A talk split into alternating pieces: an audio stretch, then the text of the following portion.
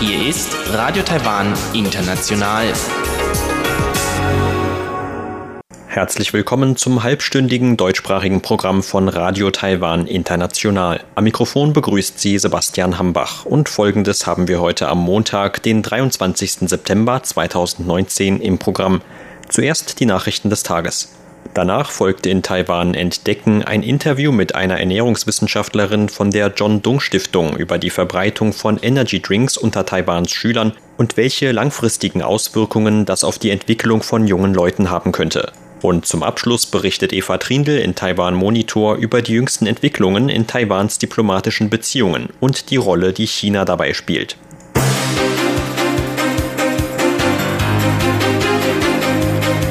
Sie hören die Tagesnachrichten von Radio Taiwan International. Der Überblick.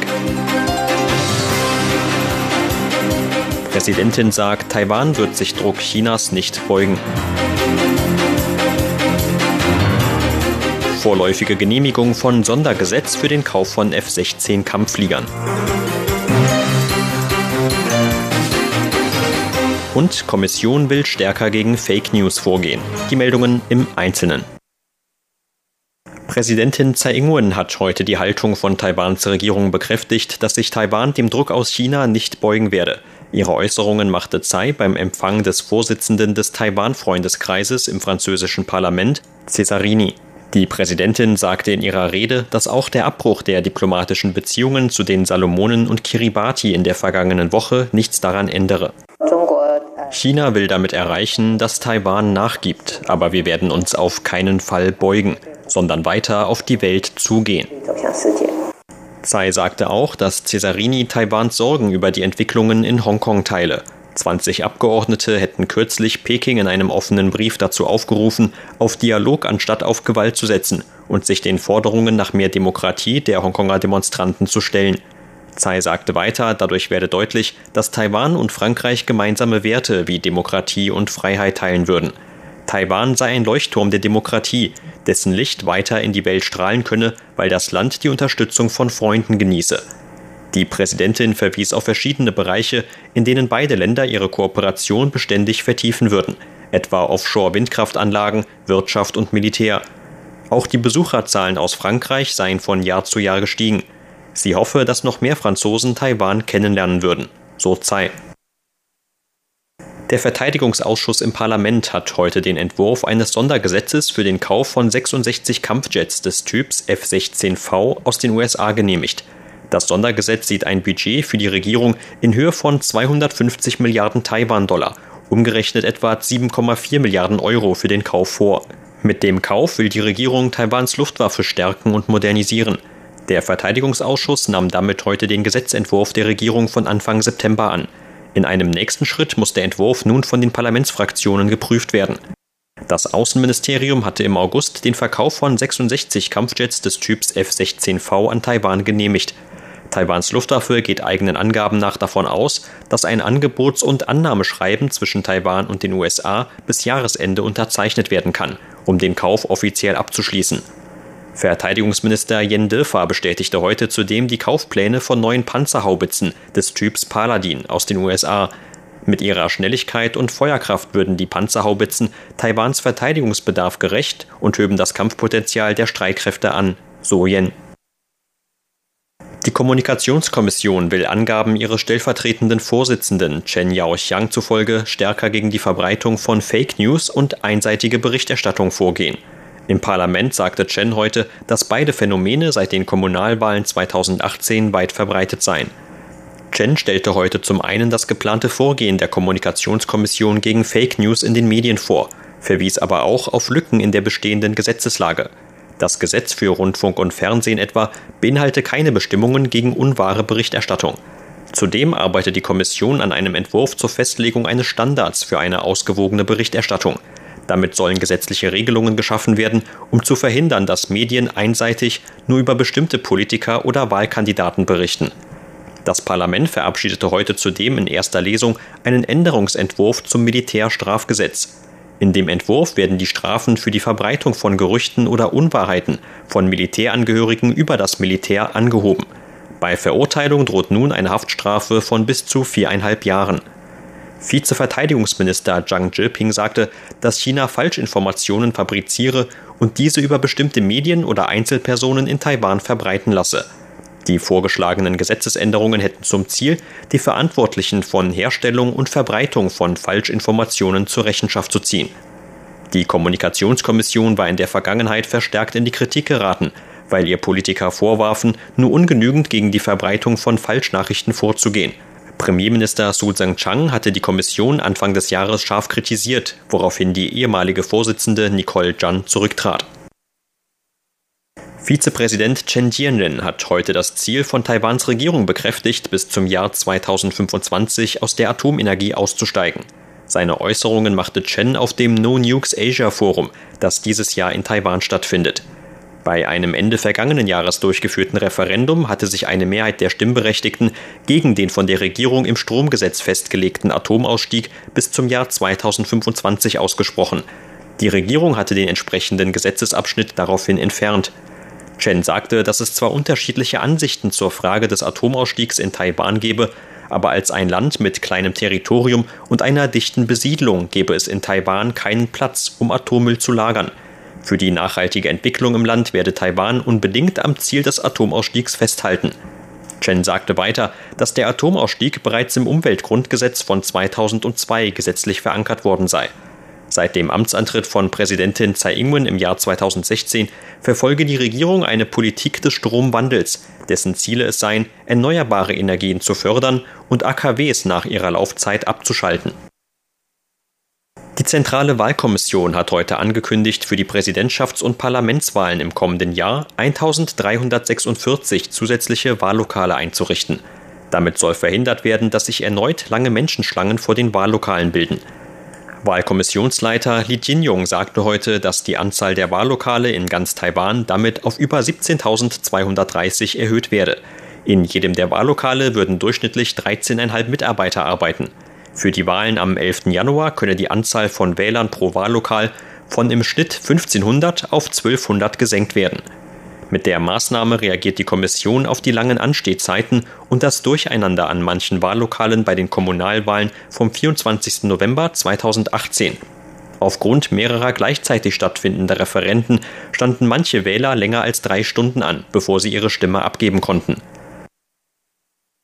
Die Vorsitzende der Landesentwicklungskommission Chen Meiling hat heute die Pläne der Regierung zur Südverlängerung der Hochgeschwindigkeitsbahnstrecke bekräftigt. Sobald die Machbarkeitsstudie des Verkehrsministeriums vorliege, werde die Kommission mit den Planungen fortfahren. Damit reagierte Chen auf die Frage des Parlamentsabgeordneten Zhuang Ruixiong von der Regierungspartei DPP. Zhuang fragte, warum die Kommission noch keine Untersuchung durchgeführt habe, obwohl der Premierminister die Südverlängerung bereits angekündigt habe. Dazu sagte Chen, dass die Verlängerung der Hochgeschwindigkeitsbahn bereits ein Teil des Pakets von Infrastrukturprojekten der Regierung sei. Derzeit werde die Verlängerung noch vom Verkehrsministerium geprüft. Sobald der Bericht vorliege, werde die Kommission das Projekt und die finanziellen Mittel dafür planen. Zur Börse. Taiwans Aktienindex hat heute mit 10,7 Punkten oder 0,1 Prozent im Minus geschlossen. Zum Abschluss des heutigen Handelstags lag der TAIEX damit auf einem Stand von 10.919 Punkten. Das Handelsvolumen belief sich auf 106 Milliarden Taiwan-Dollar oder 3,4 Milliarden US-Dollar.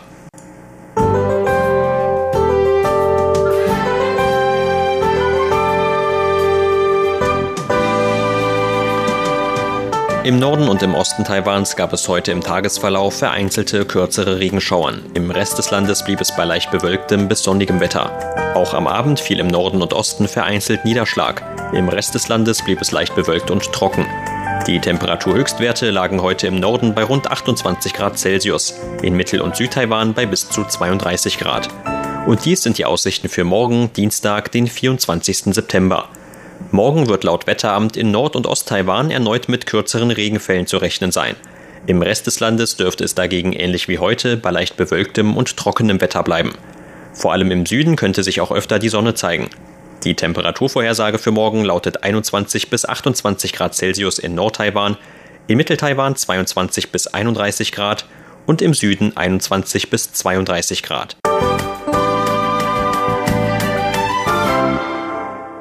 Nun folgt Taiwan entdecken.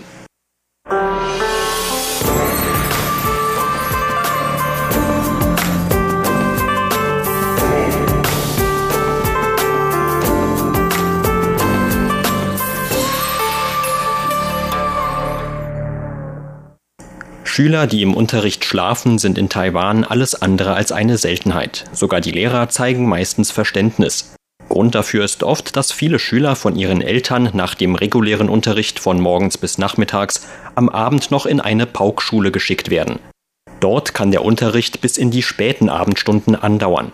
Die Müdigkeit am nächsten Tag ist dann der Preis für den übermäßigen Lernstress. Kein Wunder, dass sogenannte Energy Drinks auch unter Taiwans Schülern immer beliebter werden. Diese Wachmacher zeichnen sich unter anderem durch einen hohen Zuckeranteil und Koffeingehalt aus und sollen die Aufmerksamkeit fördern. Doch die John Dung Verbraucherstiftung warnt vor möglichen Auswirkungen auf die Entwicklung der Schüler, wenn diese zu oft zu Energy Drinks greifen. RTI sprach über dieses Thema mit der Ernährungswissenschaftlerin von der John Dung Stiftung, Frau Moya Chun. Zunächst erklärt Frau Mohr, was mit der Bezeichnung Energy Drinks überhaupt gemeint ist und was sie von sogenannten Sportgetränken unterscheidet. Für Energy Drinks gibt es derzeit zwar noch keine gesetzliche Definition, die deutlich festlegt, was man unter Energy Drinks versteht, aber normalerweise meinen wir damit Getränke, die eine wachmachende Wirkung haben. Meistens sind in ihnen Koffein oder Vitamin B enthalten. Normalerweise steht auch schon auf den Flaschen dieser Getränke außen selbst drauf, dass es sich bei ihnen um Energy Drinks handelt. Sportgetränke gehören dagegen in eine andere Kategorie. Denn der Sinn von Sportgetränken besteht normalerweise darin, dass man damit nach dem Sporttreiben einen Mangel an Elektrolyten ausgleichen kann. An dieser Stelle muss aber daran erinnert werden, dass diese Sportgetränke vor allem für den Verzehr nach längeren oder intensiveren Sporteinheiten geeignet sind. Bei kürzerem Sport oder Training sollte man beachten, dass der Körper durch den Verzehr von Sportgetränken schnell zu viel an Natrium oder Zucker aufnehmen kann. Nach einer normalen Sporteinheit ist daher immer noch am sinnvollsten, wenn man einfach normales Leitungswasser trinkt. Werbung für Energy Drinks ist allgegenwärtig und wird natürlich auch bewusst platziert. Man sieht sie darum vor allem an Orten, an denen sich viele junge Leute aufhalten. Zum Beispiel an Austragungsorten von Computerspielwettbewerben oder bei Läden, die Computerspiele verkaufen. Dort sieht man dann auch sehr oft Verkaufsaktionen, bei denen man Energy Drinks sogar geschenkt bekommen kann. Dabei ist laut Frau Mohr der übermäßige Verzehr dieser Getränke gerade bei jungen Leuten problematisch. Wir haben kürzlich 24 verschiedene Energy Drinks untersucht. Dabei stellten wir fest, dass in allen 24 Produkten Koffein enthalten war. Außerdem wurden die meisten von ihnen in der Form von Brausegetränken verkauft. Das heißt, dass bei ihnen auch Zuckersäuren, Fruchtsaftaromen, Zucker oder andere Süßungsmittel zum Einsatz kommen. Dadurch soll der Geschmack der Getränke stärker an den Vorlieben der Konsumenten ausgerichtet werden. Kommen wir zuerst auf den Zucker zu sprechen. Die amerikanische Herzgesellschaft empfiehlt, dass Kinder und Jugendliche im Alter von 2 bis 18 Jahren jeden Tag nicht mehr als 25 Gramm Zucker zu sich nehmen sollten. Bei unseren Untersuchungen von 24 Energy Drinks fanden wir heraus, dass bei mehr als der Hälfte der Produkte bereits der Verzehr einer Flasche diesen Wert überschreitet. Natürlich trinken die jungen Leute heutzutage nicht nur Energy Drinks, sondern auch noch gesüßte Teegetränke oder andere Softdrinks. So ist es noch einfacher, diesen empfohlenen Tageswert zu überschreiten. Ein verhältnismäßig hoher Zuckergehalt ist allerdings nicht der einzige Nachteil von Energy Drinks. Der zweite Punkt ist der Koffeingehalt. Das Gesundheitsministerium in Kanada empfiehlt, dass die Obergrenze für die Koffeinaufnahme bei Jugendlichen ab einem Alter von 13 Jahren jeden Tag bei 2,5 Milligramm für jedes Kilogramm ihres Körpergewichts liegen sollte. Das heißt, wenn ein Jugendlicher ein Gewicht von 40 Kilogramm hat, sollte die Obergrenze für die Aufnahme von Koffein pro Tag bei 100 Milligramm liegen. Bei unseren Untersuchungen fanden wir aber auch heraus, dass vier der 24 von uns getesteten Produkte den Wert von 100 Milligramm überschritten haben. Das ist zudem leicht zu übersehen. Unsere Untersuchung verdeutlichte nämlich weiter, dass 65 Prozent der jungen Leute, die Energy Drinks trinken, sich nicht darüber im Klaren sind, welche Inhaltsstoffe sie damit eigentlich zu sich nehmen. Gerade wenn man beim Trinken nicht darauf achtet, was man eigentlich verzehrt, kommt es schnell dazu, dass man die empfohlenen Tageswerte überschreitet. Werden Zucker oder Koffein über einen längeren Zeitraum übermäßig verzehrt, wirkt sich das laut Frau Mohr auf die Gesundheit der betroffenen jungen Leute aus. Bei Jugendlichen und Kindern befindet sich Gehirn und Intellekt noch in der Entwicklung. Das Koffein entfaltet seine Wirkung aber im Gehirn. Wenn junge Leute langfristig Koffein aufnehmen und dabei das empfohlene Maß überschreiten, kann sich das auf die Entwicklung von Gehirn und Intellekt auswirken. Bei Koffein handelt es sich immerhin um einen Wachmacher. Deshalb kann sich dessen Verbrauch auch negativ auf die Schlafqualität auswirken. Abends schlafen die jungen Leute dann nicht gut und tagsüber fühlen sie sich müde. Wenn sie im Unterricht sitzen, fällt es ihnen schwer, aufmerksam zu sein. Viele Schüler trinken Energy Drinks aufgrund von Prüfungen oder weil sie die Nacht durchlernen wollen. Aber nicht nur das Koffein, sondern auch der Zucker in den Energy Drinks wirkt sich laut anderen Untersuchungen auf die Lernfähigkeiten aus. Die negativen Auswirkungen eines langfristig übermäßigen Zucker- und Koffeinverbrauchs sind laut Frau Mohr aber auch nicht nur auf das Lernverhalten und auch nicht nur auf junge Leute beschränkt. Tatsächlich gibt es sowohl im In- als auch im Ausland viele Untersuchungen, die darauf hinweisen, dass die übermäßige Aufnahme von Zucker viele Gesundheitsrisiken in sich birgt. Alle haben sicherlich schon oft von Folgen wie Zahnfäulnis oder Übergewicht durch übermäßigen Zuckerkonsum gehört. Davon abgesehen leiden die Betroffenen auch verstärkt unter Akne, einem unausgeglichenen Blutzuckerspiegel oder haben sogar ein erhöhtes Risiko, an chronischen Beschwerden zu erkranken. Es besteht auch die Möglichkeit, dass die Betroffenen unter emotionalen Schwankungen leiden oder sich schnell niedergeschlagen fühlen. Bei Erwachsenen sollte der Kalorienanteil von Zucker bei allen Mahlzeiten laut unseren Gesundheitsbehörden den Wert von insgesamt 10 Prozent nicht übersteigen. Wenn also jemand 2000 Kalorien pro Tag zu sich nimmt, sollte die Menge von Zucker unter 50 Gramm liegen. Und so viel sind 50 Gramm auch nicht. Es reichen etwa zwei Energy Drinks, um die empfohlene Tagesmenge von Zucker bei Erwachsenen zu erreichen. Auch für Erwachsene gilt deshalb, dass man gesündere Alternativen vorziehen sollte. Nach geeignetem Ersatz braucht man zumindest nicht lange zu suchen. Wenn wir uns müde fühlen, erinnert uns der Körper damit daran, dass wir uns ausruhen sollten. Energy Drinks können uns zwar kurzzeitig wieder wach machen, aber auch wenn unserem Körper Wasser fehlt, fühlen wir uns müde. Wenn man sich müde fühlt, kann man daher zunächst einmal Leitungswasser trinken.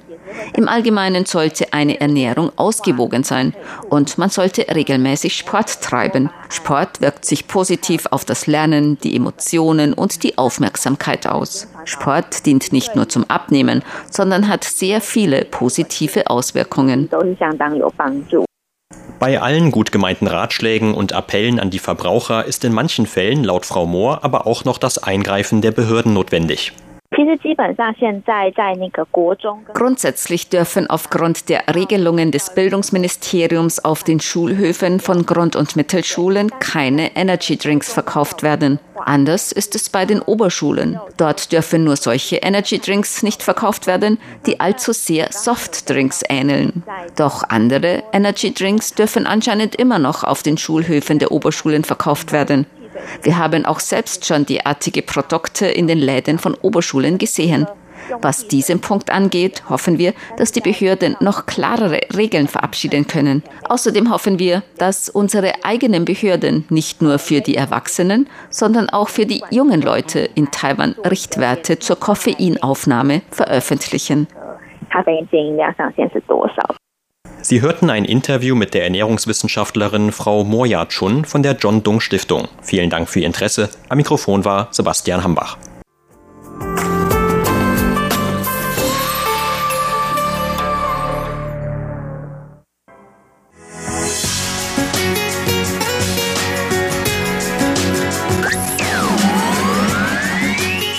Taiwan, international aus Taipeh.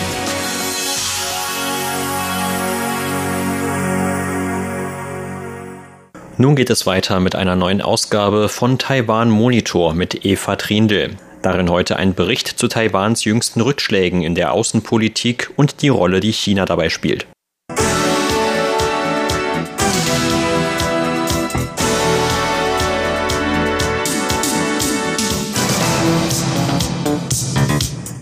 Kiribati 共和国政府自本日正式通知我方 die Regierung der Republik Kiribati hat uns heute offiziell davon in Kenntnis gesetzt, die diplomatischen Beziehungen zu uns abzubrechen. Diesen Schritt der Regierung von Kiribati, ungeachtet der langjährigen Unterstützung und Freundschaft der Regierung der Republik China Taiwan, bedauern und missbilligen wir sehr. Unsere Regierung gibt auch bekannt, dass ab heute die diplomatischen Beziehungen mit Kiribati und alle bilateralen Kooperationen eingestellt werden, unverzüglich das Personal der Botschaft der technischen Missionen und des Gesundheitszentrums abgezogen werden und wir auch Kiribati dazu auffordern, ihr von der Regierung in Taiwan stationiertes Personal abzuziehen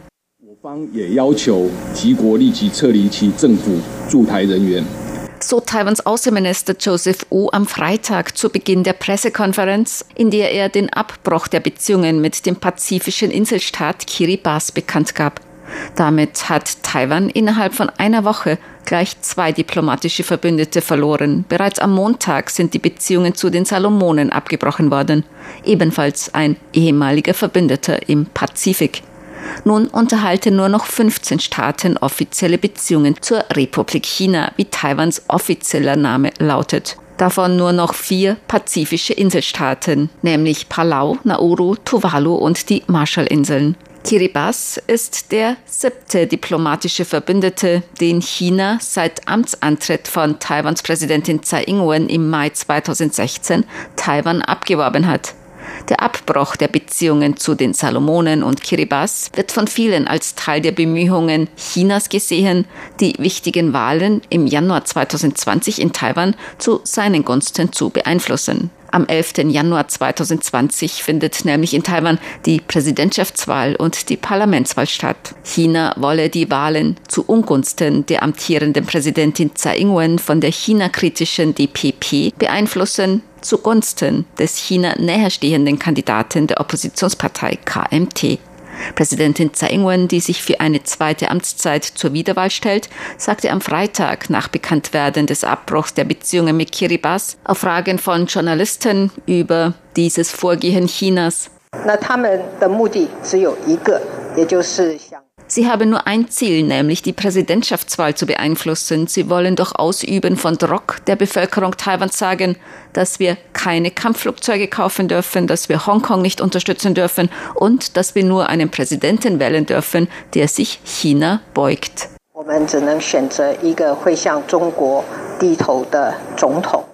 So Präsidentin Tsai. Außenminister Wu sagte am Freitag in der Pressekonferenz zu Motiven hinter Chinas Schritten, Taiwans diplomatische Verbündete abzuwerben.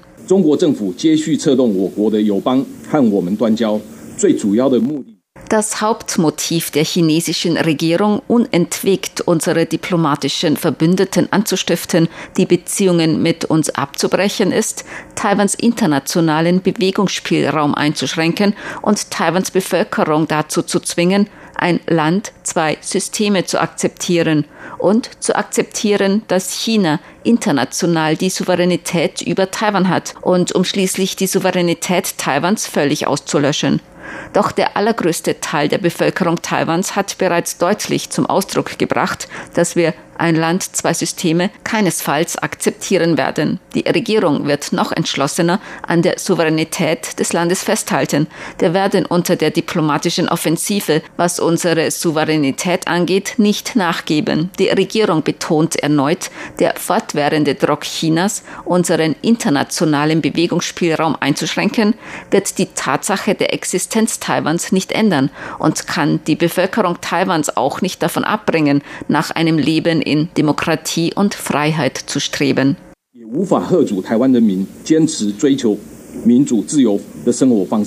So Taiwans Außenminister. In einem Bericht der taiwanischen Presseagentur CNA, der sich auf Quellen beruft, die mit nationalen Sicherheitsfragen vertraut sind, heißt es, das Abwerben von diplomatischen Verbündeten Taiwans sei ein Teil der Bemühungen des chinesischen Präsidenten Xi Jinping, Taiwans Bevölkerung vor der Präsidentschaftswahl zu spalten und seine eigene Position in der Kommunistischen Partei Chinas zu festigen. Denn im Oktober findet eine wichtige Parteisitzung statt. Außerdem ist am 1. Oktober der Nationalfeiertag der Volksrepublik China außer diplomatische Verbündete Taiwans dazu zu bringen, die diplomatischen Beziehungen mit Taiwan abzubrechen, unterbinde China Individualreisen chinesischer Touristen nach Taiwan und verstärke auch die militärischen Einschüchterungsversuche. Xi Jinping stehe nun vor großen wirtschaftlichen Herausforderungen angesichts der Handelsdispute mit den USA und er stehe vor dem Problem der Proteste in Hongkong. Außerdem handle es sich bei den diplomatischen Verbündeten Taiwans im Südpazifik um kleine Staaten, die leicht zu beeinflussen seien. Damit, dass China Taiwans diplomatische Verbündete in der pazifischen Region abwerbt, weitet China jedoch auch seinen Einfluss in der Pazifikregion aus. So haben vor dem Abbruch der Beziehungen mit den Salomonen mehrere Länder versucht, Taiwan dabei zu helfen, die Beziehungen mit den Salomonen aufrechtzuerhalten, darunter die USA, Australien, Neuseeland und Japan. Arthur Ding, ehemaliger Direktor des Instituts für internationale Beziehungen der Zhengzhou Universität, gab der taiwanischen Presseagentur CNA gegenüber an, dass die USA und Australien die wachsende militärische Präsenz in der Region nicht gerne sehen und die nordöstlich von Australien gelegenen Salomonen seien ein strategisch wichtiger Ort im Südpazifik.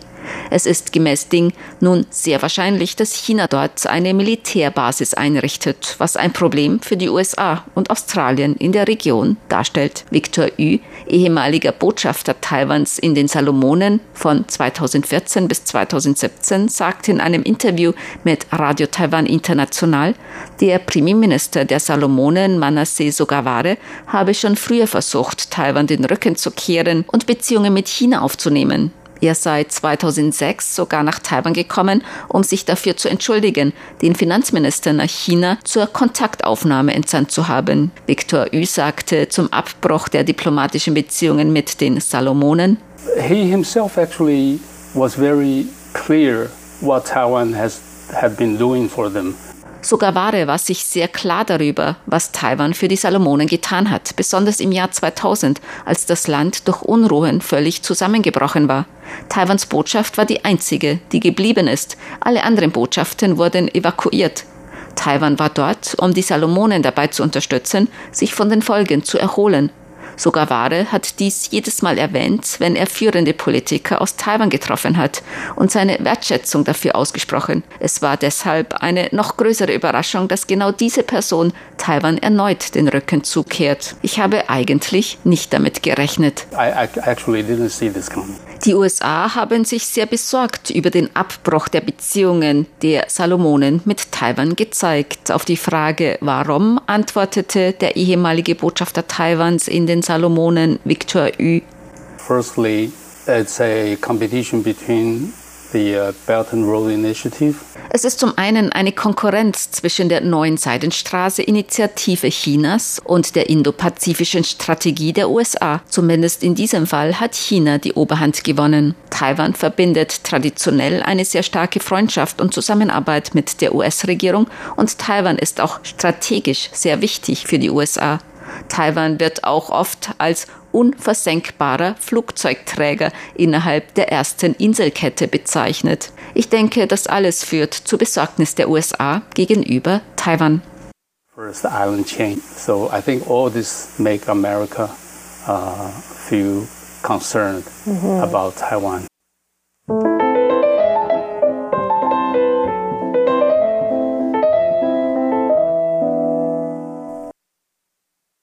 Sie hörten das halbstündige deutschsprachige Programm von Radio Taiwan International am Montag, den 23. September 2019. Unser aktuelles Radioprogramm und weitere Sendungen können Sie im Internet on demand hören unter der Adresse www.de.rti.org.tv.